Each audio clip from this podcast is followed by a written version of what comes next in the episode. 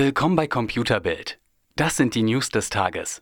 Der US-Präsident Donald Trump traf sich kürzlich mit dem Apple-CEO. Das ist eigentlich eine gute Nachricht, denn die beiden sind nicht die engsten Freunde und ein Dialog daher umso wichtiger. Doch leider geriet das Besprochene sehr in den Hintergrund, denn der Präsident war sich an einem Punkt offenbar nicht mehr ganz so sicher, mit wem er da eigentlich spricht. Während sich der US-Präsident also für die Anwesenheit seines Gastes bedankte, nannte er den Nachfolger von Steve Jobs kurzerhand Tim Apple.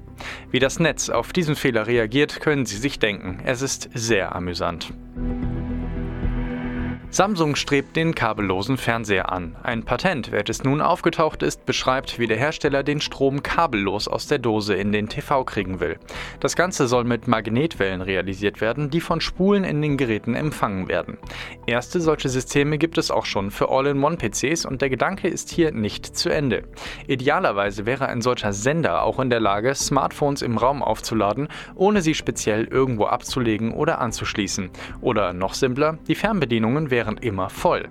Ob das gesundheitlich unbedenklich ist, das bleibt zu hoffen. Wer sich bald eine frische Grafikkarte kaufen möchte, sollte noch ein wenig warten. Das Branchenmagazin Digitimes berichtet, dass die Hersteller auf massenhaft Karten sitzen und bald schon die Preise merklich reduzieren werden. Besonders ältere Chips wie die Radeon RX 580 oder die Nvidia GTX 1070 wären in hohen Stückzahlen verfügbar, da das plötzliche Ende des Bitcoin-Booms abrupt die Nachfrage gesenkt habe. Als Antwort auf Spionagevorwürfe zieht der chinesische Technologiekonzern Huawei gegen die US-Regierung vor Gericht. Man wolle gegen ein Verbot vorgehen, das Behörden in den USA den Kauf und Einsatz von Huawei-Technologie und Dienstleistungen untersagt, teilte das Unternehmen mit.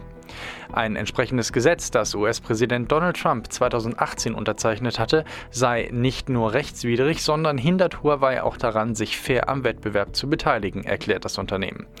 Wie es nun weitergeht, bleibt aber abzuwarten. Die Fronten zwischen den USA und dem Smartphone-Hersteller verhärten sich zunehmend. Facebook-Chef Mark Zuckerberg hat nach der massiven Kritik der vergangenen Monate angekündigt, das Online-Netzwerk stärker auf den Schutz der Privatsphäre auszurichten.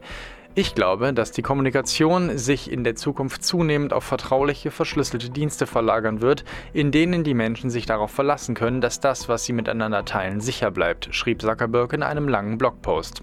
An dieser Zukunft wolle Facebook mitarbeiten. Wie genau das aussehen soll, bleibt aber abzuwarten und auch, ob die Facebook-Nutzer oder bereits abgewanderte Kunden diesen Aussagen überhaupt noch vertrauen. Mehr auf computerbild.de, Europas Nummer 1 in Sachen Technik.